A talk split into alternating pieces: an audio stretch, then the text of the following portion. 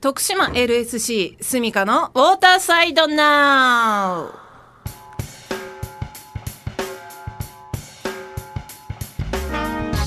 皆さんいかがお過ごしですか？シドニーオリンピック競泳銅メダリストでライフセーバーの私源澄香がお送りするこの番組は徳島の水辺がもっと楽しくもっと安全になるような情報とライフセービングに関する情報をお伝えしていきます。徳島市にある BFM791 のスタジオからお送りしておりますがインターネットでインターネットでもお聞きいただくことができます、えー、BFM791 を検索してみてください。またスマホアプリサイマルラジオをダウンロードしていただきお聞きいただくこともできます。徳島 LSC スミカのウォーターサイドナウはアクサス株式会社の提供でお届けいたします。私たちアクサスはの高い美と健康そしてゆとりをお客様に提供します。化粧品生活雑貨スポーツアウトドア用品お酒ガーデニング用品医薬品など生活に身近なアイテムを取り揃えてお待ちしております。心ときめく毎日をお届けしたい。お求めはお近くのアクサスグループ各店まで。えー、桜が咲き始めてきました、えー、徳島ライフセービングクラブのホームビーチ小松海岸ではですね、あのー、太平洋側なので冬はあまり波が立たないところなんですけれども、え、少しずつ波が立ってきてですね海を見てても春を感じるようになってきました。季節の話ってこういろんな場面のでコミュニケーションを取るための導入としてよくするんですけれども、えー、私ライフセービングを始めてからですね、まあ、ちょっとずつ見方が変わってきたような感じで、えー、海や川とか自然のフィールドで安全に活動するためには気象を読み解くってすごく重要だなというふうに感じています。まあ、こんなとこで言うのもなんですが、その気象予報士の勉強、勉強だけですよ。受けるとかじゃなくて、気象予報士の勉強なんかもしてみたいなというふうに思っておりますが、はい。えー、今日のスタジオにはゲストの方にお越しいただいております。では、自己紹介をお願いいたします。はい。えー、南町にあります日和佐ウミガメ博物館カレッタというところで、えー、学芸員しております田中弘樹と言います。はい、えー、田中さんよろしくお願いします。よろしくお願いいたします。はい、えっ、と南町というと徳島から車でだいたい1時間半ぐらいでしょうかね。そうですね、1時間半ぐらいで。はい、はい、南に向けて1時間半ぐらい行った、えー、美しい波と書く。そうですね、はい。名前からして美しいですよね。はい。で、そこにあります、えー、日和佐ウミガメ博物館カレッタというところで学芸員をされているということなんですが、はい、この日和佐ウミガメ博物館カレッタってどんな施設なんでしょうか？えーとですね、この南町、えー、うん、昔はですね日和佐町と、はい、えー、うんえっと、雪町というところが合併したところなんですけども、はい、えー、この日和佐っていうところはですねあの、はい、昔から大浜海岸っていうところで、うん、あの赤ウミガメが産卵しているところなんですね。赤ウミガメはい、はい、ウミガメの産卵地なんです、はい、えーと、そこの目の前にですねあの、まあ、ウミガメ守っていきましょうということで、うん、えーと、ウミガメ専門の博物館が建っておりまして、えーと、そこで、まあ、ウミガメの展示ですとか、まあ、うん、亀の保護なんかを行っている施設になります。そうなんですね。あの毎年年末とかになると、亀の甲羅のこけ落としっていうニュースを徳島ではね、よく見るんですね。はい。はいで、カレッタといえば、こう、ウミガメって徳島の人だったら大体わかると思うんですけれども、はい、あの全国的にはですね、このラジオ、インターネットでも聞けるので、はい、全世界の方が今聞いていると。あ、本当ですか？と いうことで、えー、一番、まあ、全国的に有名なところというと、はい、えー、平成21年から22年にかけて、はい、NHK 連続テレビ小説「ウェルカメ」の舞台となった土地でもありますよね。そうですね。はい。はい。ね今でもね日和佐のマスコットはその時の亀の子がいますよね。可愛、らしい亀亀田くんが徳島ではねはい亀田くんですね。はい。で、えー、っとそのウミガメ博物館カレッタの目前にあります大浜海岸、はい、非常に美しい海岸ですよね。はい。えー、実は私も昨年ですねこその大浜海岸で行われる日和佐ウミガメトライアスロンに出場したんですよ。そうだったんですか。はい、はい、はい、あの一人で全部やったんじゃないんですよ。リレーでスイムだけやったんです。はい。なのでちょうどあの浜から浜から泳いで、はい、はいはいはい泳いだんですけど、すごくこう いい感じで泳ぎました。レースだったんで必死だったんですけどね。あのどうどうだったですかね。あの下の方とかあの海の中っていうのも見れたもんなんでしょうかえー、結構ね前の人追い抜くのが大変。でそうですね。あでもあのいろんなところで泳がしてもらってるんですけど、はいはい、すごく綺麗だなと思いながら、はい、潮の香りもすごくこう澄んだ潮の香りがして、はいはいはいはい、今ウミガメともしかしたら一緒に泳いでるんかなと思いながら 泳いでましたが、ね。はい、なるほど、はい、で、えーと、田中さんはそのカレッタで学芸員をされているということなんですが、はい。はいはいはい、学芸員ってどんなお仕事なんでしょうか、まあ、学芸員っていうのはですねその博物館で、えっ、ー、とそのなんて言うんでしょう資料ですとか生き物とかを扱う、まあ、人間のことを学芸ってい。うんです、はい、なんでまあその動物園とかでしたらその動物扱うような人ですし、うん、逆に美術館とかだったら、まあ、美術品なんかも扱うような、まあ、博物館で働く人っていうものなんですよね。まあ、カレッタの場合は、まあ、ウミガメの世話ですとか、うん。はい、あと、まあ、亀の、えーと、展示や資料を作ったりとか、はい、まあ、ウミガメを保護するための、えー、はい、研究ですとか、えーと、保護調査っていうようなことを行う、うん、えー、仕事になっていると思っているところですけども、ね、えー、学芸員になられて何年目ですか？今年で5年目ですね。はい。こうウミガメのがウミガメ博物館のその学芸員を目目指すというかなったきっかけとかってありますか？えー、っとですねまあもともと僕はあの亀好きだったんですね。あの変たらの返事なんですけども。はい。あのまあ亀が好きだったんですけどやっぱウミガメっていうと普通の亀よりもなんかちょっと華麗さがあるんですよね。あの水中型といいますかね、はい、あのなんとも言えない流線形で結構、うん、あのサーファーなんかも好きな人多いんですけども、はい。はい、まあ、それにあの魅了されてしまって、あのまあ、勉強したいなと思ってるうちにですね、まあ、大阪にあの、まあ、またマニアックな世界なんですけど、うん。はい、日本ウミガメ協議会っていうのがございます。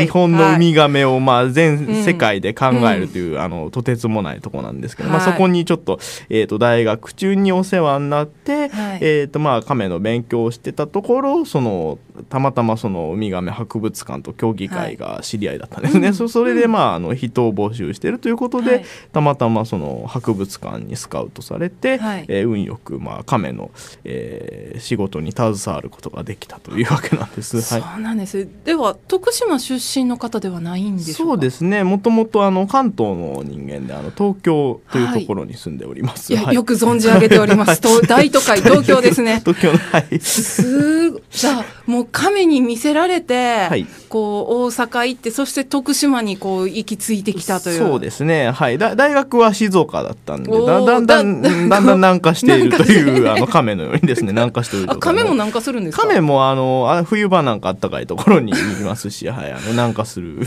そうなんですね、はい、もう亀が好きすぎて自分の行動も亀化してきたと。してきたというわけです、ごい、はい、でもこうね亀っていう生物がきっかけで、こう徳島に来てくれる人が増えるというのはすごく嬉しいんですけれども、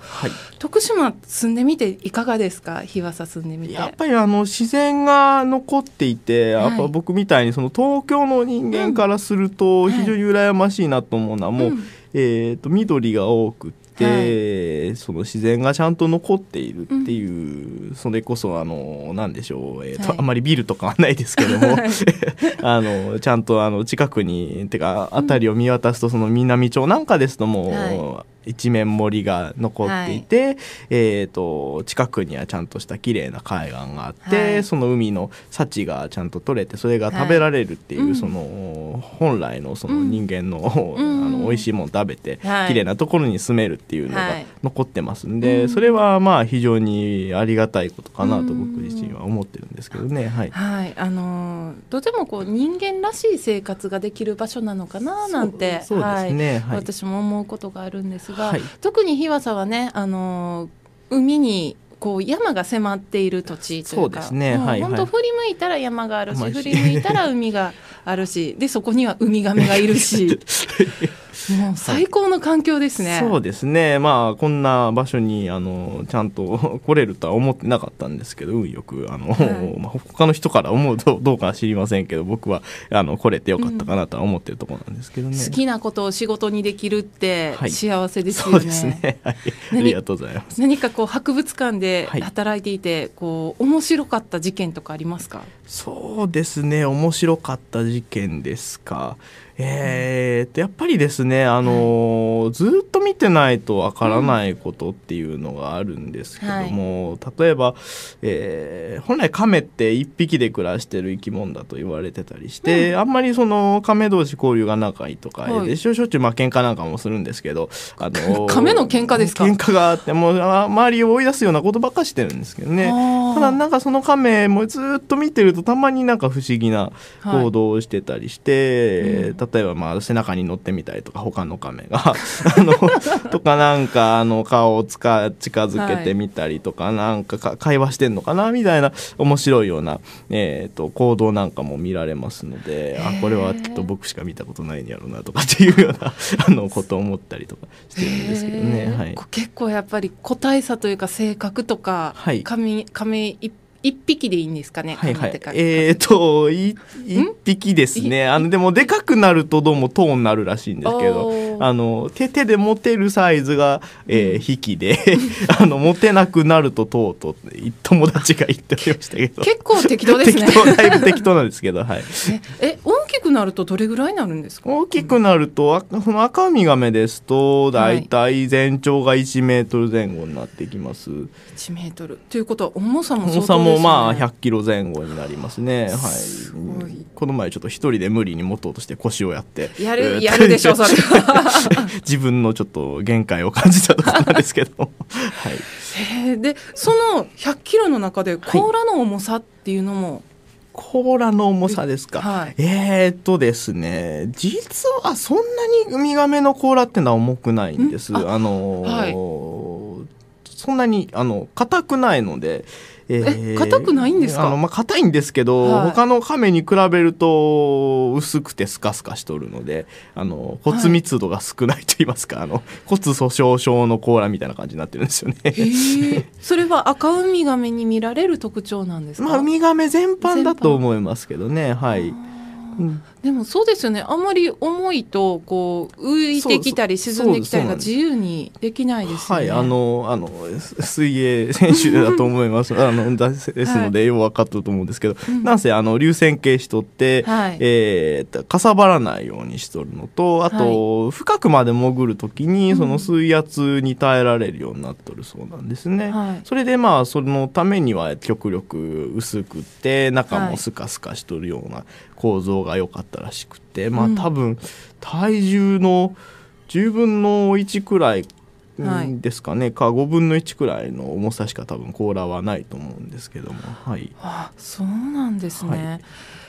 亀って進化してきてるんですよね、はい、そうですね。はい進化。えっとまあもともとは、あの亀という動物が出てきたのは2億年くらい昔と言われとるんですけども、はい、えー、まあ、最初はどんな亀だったかわからないんですけど、うん、背中の甲羅がなかったとも言われてます。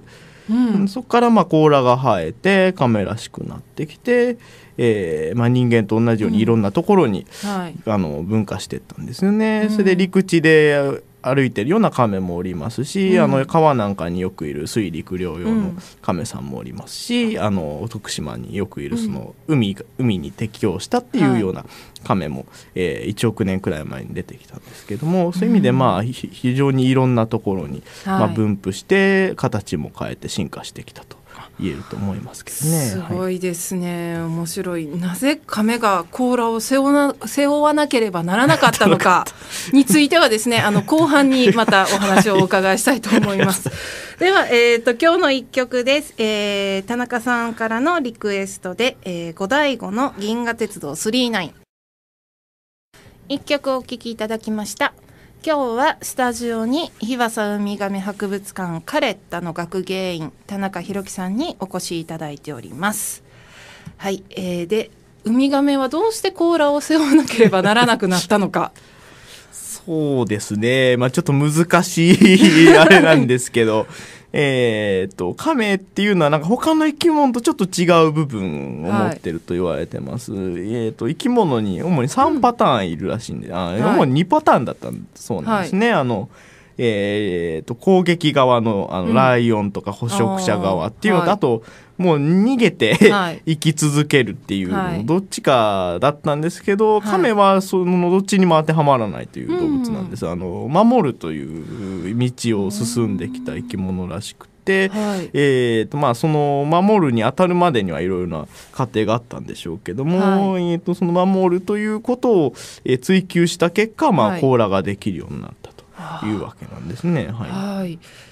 こう意外に単純な理由だったんですね。単純単純な結構はい想像できる感じはい。だなとうん思ってしまいました、ちなみにあの背中が昔、いあの爬虫類という動物なんですけども、まあ、トカゲとかワニの仲間ですね、はい、えーワニとかに近いと言われてて、あうんのワニの仲間とかはあんま背中が動かないんですよ。えー背中はいが動かない、動かないんやったら別にあの、うん固くしてもええやないかというふうな考えのもと多分甲羅が発達してきたんじゃないかとは言われてるんですけどね。面白い話を聞きました。はい。えーとですね、徳島ライフセービングクラブの,、はい。あのホームとしているのがですね、はい。徳島市にあります小松海岸というところなんですはい、が、存じ上げております。はい、ありがとうございます。そこでもですね、はい。あのウミガメの上陸があって産卵が行われているというふうに聞くんですけれども、はい。なかなかそのまあ、日和佐那にある大浜海岸みたいに、はい。こう完全な保護とかができずに、はい。地元の人たちもどうしていいのかというのを困っているという話も聞いたことがあるんですね。はい。はい。はい。こうウミガメがあの夜に上陸して産卵しているはい。ことを目撃したら私たちはどうすればいいでしょうか？そうですね、まあ、まずその目撃した場合はですね、はい。えーとまあ、見たい場合はそっと後ろに回っていただいて、まあ、そっと見守ってあげるかもしくはもうあの、うん。そのまま、えー、と見見て見なかったことにしてて 帰ってあげるというのが一番、はい。まあ、ウミガメにはいいことなんですけども、はい。えーまあ、そっとしてあげるというのが一番、まあ、あのベストだと思います。であまり明かりとかが好きじゃない生き物ですので、えー暗い中で見ていただけたらなと思うところです。はい。でもしその産卵とかをしていたいてたいたらですね、はい。あのカレッタの方に教えていただいたりしたら、まあうん。あのそのままあの自然孵化というんですけど、はい。そのまま放置しても多分あの、帰ると思いますし、うもし流されてしまうような場所に産んでたら、はい。あのカレッタの方でとか、はい。あのここウミガメ監視員とかっていうのが、はい。その徳島の至る所にいますので、はい。えーそういう人たちが適切にあの対応してくれると思うんですけどね。そうなんはい。あの大浜海岸ではですね、そのウミガメが産卵に来たら、はい。こう見学ができるとか、メールが来るとかいう話を聞いたことあるんですが、はい、ウミガメールのことですね。ウミガメール。ウミガメールって言うんですけども。えっと、まあ、大浜海岸、あの、国の天然記念物に指定されておりまして、はい。えー基本的に夜間その時期ウミガメの上がる時期は、はい。あの立ち入り禁止になっているんですけども、はい、それは何月から何月ですか、えーと5月の20日からはい、8月の20日までになっております。ということはこの時期にウミガメの産卵が見られがあるということなんですね。はい。えっ、とまあ昔からこのあの日和佐町がウミガメで有名になったのは、はい。あの1950年にその、えー中学地元の中学生がウミガメの調査をはあの始めたというのがきっかけとなっておりまして、えーまあ世界で最初のことだったんですけども、ウミガメのまあ上陸頭数とかをカウントし始めたと言われてます。まあそれの延長で今もその町が町ぐるみで、あのウミガメの監視を続けているんですね。なんであの夜中に監視員というのがおりまして、はい。えー監視員さんたちがあのウミガメの、えーと調査をしております。その時、まあ、ウミガメが、えー産卵を始めたらですね、はい。あの指示に従ってもらって、ウミガメに迷惑をかけない形で見てもらうとうん。いうことができるようになっております。はい。なるほど。そうなんですね、はい。まあ、そその時にごめんなさい、ウミはいガメの話でしたね。はい。えっ、と、まあ、あの、見たい方には登録していただいたら、あの、メールで、えーウミガメ上がったよというような、はいえーメールを送るようなシステムになっております。はい。はい、なかなかこうウミガメの産卵なんて私も徳島に住んでいると、この夏になるとですね時々ニュースで見ることがあるんですけれども、なかなか生で見ることというのはそうですね。できないですよね。結構あのウミガメ自体あのわりかし亀のが1枚も2枚も上手でして あの監視員さんとかもまああの1時間に1回くらい見回るんですけどもわり、かしその見てないところでいつの間にか上がってきて、うんうん、えー気がつかないということがありますので、えっと、上がってきてはいるんですけど一般的な方ですとその海岸でかなり待ち伏せしても、はい、あの見られなかったりしますんでそういう意味であの監視員さんがちゃんと見張っているというのは見られるポイントかなとは思うんですけどね。わ、はい、かりました。あのウミガメ産卵した後ってね、はい、その場所ってこう、素人目に見てわかるんですか？えっ、とですね足跡が残りますので、はい、えー、亀が上陸したところっていうのはわかるようになっております。ただその後ボディピットというんですけどあの、はい、ボディピットじゃないあのはい、えー、とりあえずあの砂を鳴らしてしまうんですね、はい、えー、その鳴らしのせいであの、はい、辺りがぐちゃぐちゃになってしまいまして、はい、あんまりその掘り返したりしても、うん、あの分からないようになっていると言いますかどこに隠したのかなっていうのがわからないくらい、うん、えー、上手なんです、ね、上手に鳴らしてしまうもんですからばあんまりそこら辺はあの、掘ったりはしない方がいいと思います、まあ、はい、ウミガメにとっても自然な行為なので、はい、人間もできるだけ自然に対応した方がそうですね。あまり関わらないでいただくのが、うん、あの一番いいことかなとは思うんですけど、まあ、見見たい場合はそっと後ろから見ていただければとわ、かりました、あの小松海岸で、あのこの夏もガードをしようと思っているので、きっとあののもしこう上がってきたら足跡があったりとかするのを見たらどうしたらいいのかなというふうに思っていたので、非常に参考になりました。ありがとうございます。はい、ウミガメの餌って何ですか、まあ、亀によるんですね、うん、あのウミガメっていうのは7種類おるんですけどそれぞれ食べ物が違います、はい、ただまあ、えー、何でも食べるので、うん、えー、水族館では主に魚とかイカとか貝エビ海藻なんかをあげてます、うん、あとまあ人工的なもんですと、あのキャベツなんかとかもあげてるんですけどね、はいということは何年も食べるっていうことは、ね。はい、あの私たちビーチ清掃なんかも盛んに行わせていただいてるんですけども、はい、やっぱりこうゴミを間違えて食べてっていうことも、あるんでしょうか？そうですね、まあ、実はあの、うん、ゴミを食べることはわりかしあるんですけども、うん、日本ではそこまで最近は、まあ、日本の周りが綺麗なのか、はい、あれ、うん、あんまり食べることはなくなってはいます。そうなんです、ね、はい。あのまあ、直接な死因にはならないっていうことですね。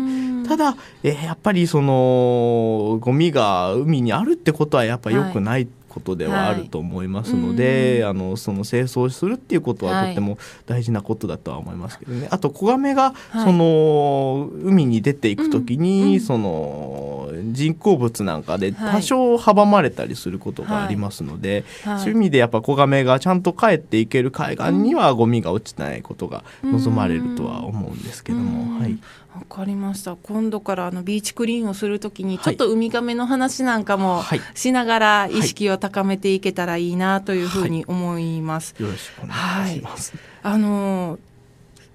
浦島太郎みたいにですね、はい、ウミガメの背中に乗ることってできるんですかえっとですね、まあ、亀の気分次第なんですけど、はい、あのー、結構馬力がありますので、あのー、ひっつくことはできます。僕もまあ2、3回やったんですけど、振り落とされてしまったりとかで、え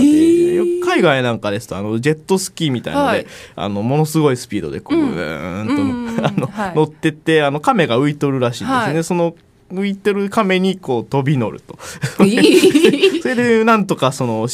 手足を押さえて捕まえてそれに標識をつけるっていう調査法があるらしいんです、調査ですか？びっくりした。調査、ね、遊んでるわけじゃなくてその調査法なんですけど。まあそれも結構あの連れてかれてしまったりして、うん、あの大変みたいなんであの立ってとか座って乗るみたいなのは結構難しいですけど、うん、抱きつくってことは、うん、あの可能です。はい、はあそうなんですね。亀はなかなかこう馬力があると、ね、いや、はい、初めてのことばかりですごく あの参考参考になりましたっていうのもおかしいですけど、すごくあの面白かったです。ありがとうございました。はい、結構早いもう生き物ですよ。本当びっくりするくらい、うん、あのピューと飛んでってしまうくらいの,、あの海の中だと素早い生き物ですけどね、海の中で飛ぶっていうイメージが確かにありますね、ウミガメは、そうなんですね。はいえーと、今日は貴重なお話をたくさんありがとうございました、ありがとうございました。はいえーとここで徳島ライフセービングクラブからのお知らせです、えー、徳島ライフセービングクラブの情報はですねこの番組とあとインターネットでも行っております、えー、検索してみてください。徳島ライフセービングクラブで検索していただくと一番上に出てくる Facebook で展開しているページがそうです、えー、現在あのドメインを取得してですねあのライフ徳島ライフセイ LSC.com みたいなのも作成しているので、えー、そちらも、えー、今しばらくお待ちください。で、また、えー、活動を一緒にしてみたいなという方がいらっしゃいましたら、えー、これもですね、えー活動メンバー募集の準備も現在しておりますので、えー、また、えー、お知らせしたいと思います、えー、スポンサー募集なんかもしておりますので、えー、徳島ライフセービングクラブが行う水辺の安全や地域貢献活動環境保全活動そして子どもたちの健やかな成長を促すための活動を応援していただける企業の皆様ぜひよろしくお願いいたします。徳島ライフセービングクラブへのご質問お問い合わせはメールでお願いいたしますアドレスは徳島 .lsc.gmail.com です。よろしくお願いいたします。さて、えー、今日はスタジオにですねゲストとして日和佐ウミガメ博物館学芸員の、えー、田中さんに、えー、あごめんなさいカレッタの学芸員田中さんに、えー、お越しいただきましたが、えー、最後に一言感想でもアピールでも何でもそうですね、はい、えっ、ー、とまあせっかくなんで彼とのアピールをさせてもらえたらと思うんですけど、はい、まああの昔なんか昔からある博物館ではあるんですけども、はい、えっ、ー、と少しずつあの形を変えてえっ、ー、と、うん、今流行りの博物館に回していこうと思ってます。もちろんまあ亀主体なんですけどね、まあいろんな亀入れたりとかまあちょっと違った形でウミガメの、えっ、と展示なんかも進めていますし、まあ保護の方も力を入れていきたいと思いますので、まあ今後とも見に来ていただけたらなと思います。はい。えーと、これもインターネットで検索したら情報は出てきますか、はい、はい、出てきます。はい、はい、日和佐ウミガメ博物館カレッタで、えー、検索してみてください。入り口のところにあの亀の公衆電話ありますよね。あそうですね。あれ有名でございますね、はい、あのこの時代に公衆電話があるっていうだけでも貴重なのに 形が亀をしていると。亀なので、はい、はい、残ったという不思議な まあたまに使う人がおるんですけど。あの、ぜひ徳島にお越しの際は、えー、亀の公衆電話で 記念の電話をしていただきたいなと思います。はい、はい、えー、田中さん今日はありがとうございました。はい、ありがとうございました。えー、この番組は再放送も行っております毎週土曜日お昼の12時から1時まで、えー、2回分をお聞きいただくことができますのでそちらの方もよろしくお願いいたします